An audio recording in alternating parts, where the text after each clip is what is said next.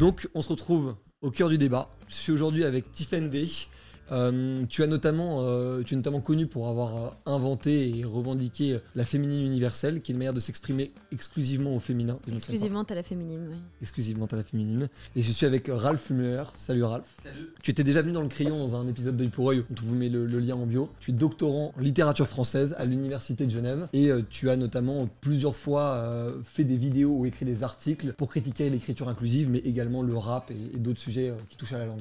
Pendant longtemps, ça s'est fait euh, par euh, le peuple, par les personnes. Puis à un moment donné, euh, il y a eu le cardinal de Richelieu, donc c'est le méchant dans les Trois Mousquetaires pour situer. Ça lui va très bien, et donc il a décidé de créer l'Académie française.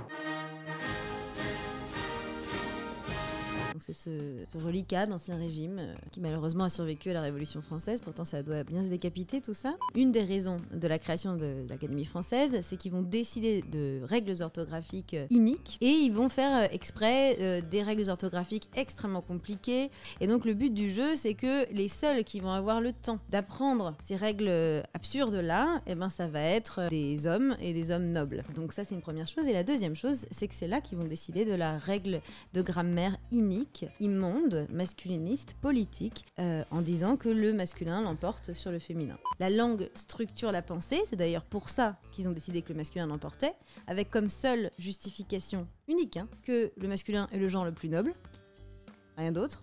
Basta. Euh, Ouais, j'ai compris que ça a l'air d'être porté sur la nuance. Euh, alors, ce qui s'est passé en fait Ah avec ouais, l'Académie. euh, je sens que la nuance va pas être terrible en face non plus. Hein. Donc, déjà, la langue, ça veut rien dire à l'époque. hein. Il n'y a pas le français. Il y a le français de la ville, c'est-à-dire le français de Paris. Il y a le français de la cour. Et ensuite, il y a tous les parlers euh, régionaux. Madame de Sévigné, par exemple, écrit noir sur blanc qu'elle ne dira jamais euh, malade, je le suis, parce qu'elle aurait l'impression d'avoir du poil au menton, Oui, et qu'elle dira faux. malade, Et je la lui a bien suis. expliqué pourquoi c'était faux. Parce que quand on dit je la suis, Alors, Vaugelas lui a expliqué ce qu'il voulait. Madame non, de il Sévigné libre de penser, et non, Non. elle, elle écrivait Bah, elle malade de- ou elle est- elle heureuse, je la suis. elle est libre comme tu l'es de faire des fautes de français si ça te fait plaisir. Moi, je parle en française.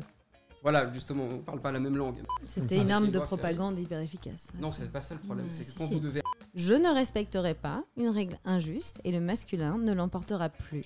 C'est pas très nouvelle, hein, l'écriture inclusive. euh, je vous signale quand même que quand le général de Gaulle dit française, français, il est en train de faire de l'écriture inclusive. Et donc, si vous faites disparaître les mots autrice, ah, comme par hasard, c'est que c'est que pour des choses un petit peu, euh, un petit peu chouettes, enfin en tout cas où les hommes pensaient que ça avait plus de valeur. Donc, ça va être que pour des hautes fonctions, des métiers que eux ils auraient aimé exercer ou en tout cas eux ils y voient de la valeur. Donc, euh, autant directrice d'école ça choque personne, mais directrice du CAC 40 ça va plus. Donc, faut dire Madame le directeur. La boulangère, personne ne l'a jamais disputée. Quand une règle est injuste, encore une fois, on n'est pas tenu de la respecter. Euh, même si ça a toujours été un monde de merde, bah, le but c'est de le changer pour que ce soit mieux. Si vous avez de l'empathie pour une personne, vous ne pouvez pas la violer. C'est impossible. Ce qu'on fait depuis tout à l'heure, c'est utiliser un système qui est là, qui existe euh, de manière, euh, de manière abstraite, mais qui en tant que tel ne dit rien. Alors, la langue comme système ne dit absolument rien. Ah, si. Et bah, je, je pense pas. C'est parce en fait, que vous n'étiez pas une petite fille qui pensiez que vous pouviez pas euh, être autrice ou euh, gouverneuse ou enfin voilà mais en fait ça c'est extraordinairement concrète en fait.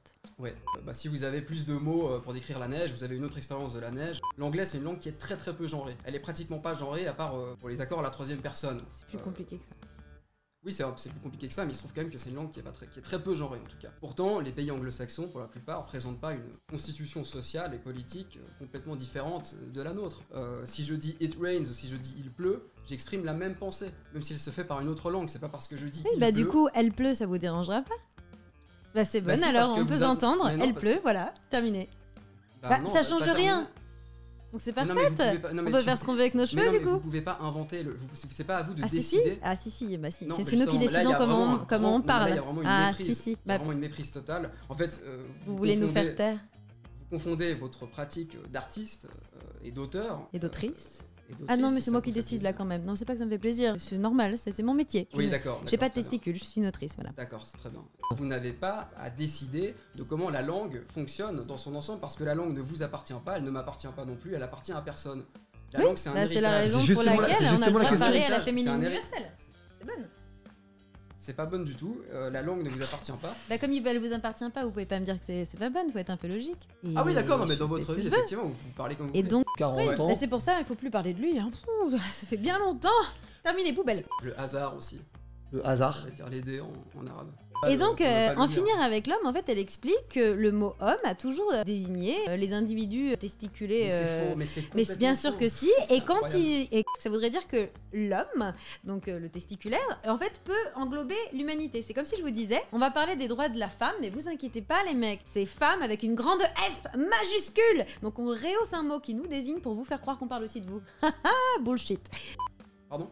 Déclaration des droits de l'homme et du citoyen. On est sur du testiculaire. Ouais, j'emploierais pas forcément le même terme, mais. euh, Oui, c'est ça. On, on peut dire quelque chose Donc comme ça veut dire ça. Oui, mais ça.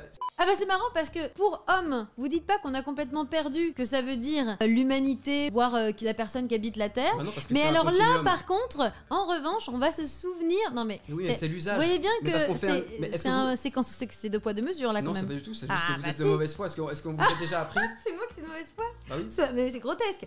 J'aimerais bien vivre dans des fantasmes, mais je vis dans une réalité Mais non, et nous mais- sommes très nombreuses. Est-ce que vous voyez euh, une étoffe de laine quand vous employez le mot bureau? Et quel rapport? Je vois pas, je vois Bah- pas non plus un, un petit tas de terre quand je vous regarde. Des êtres humains européens. Euh, Des êtres humaines. Oui. Ah, des êtres humaines. Oui, bien sûr. Ouais. Je peux pas penser que vous pensiez sérieusement que le fait que le masculin puisse fonctionner comme neutre fait partie d'un rouage patriarcal visant à empêcher les hommes d'avoir de l'empathie pour les femmes. Si, évidemment. Vous Euh, êtes la seule à pas comprendre. Quand je dis les usagers, vous êtes la seule ici probablement à penser que je parle que des hommes. Ah non. Ah oui, masculinisme. mal, Et êtes, euh, euh, féminisme, ceci n'est pas symétrique. Vous voyez C'est comme les personnes qui résistent pendant la guerre aux Allemands et les collabos, ceci n'est pas symétrique quand même. Il y a un truc légitime, puis il y a un truc immonde. Quand je suis devenue féministe, je me suis dit, il n'y a aucune raison que l'empathie s'arrête à la barrière de la forme d'un sexe. C'est pas que je suis contre le progrès euh, ni contre le changement, mais que euh, il me semble qu'il faut avoir une certaine prudence, typiquement pour le cas de l'écriture inclusive, dans la manière dont on veut inscrire la nouveauté, le changement, dans des pratiques qui sont des pratiques très anciennes et qui, à mon avis, ne se modifient pas comme ça du jour au lendemain parce que euh, a l'impression que c'est un instrument de domination, euh, des choses comme ça.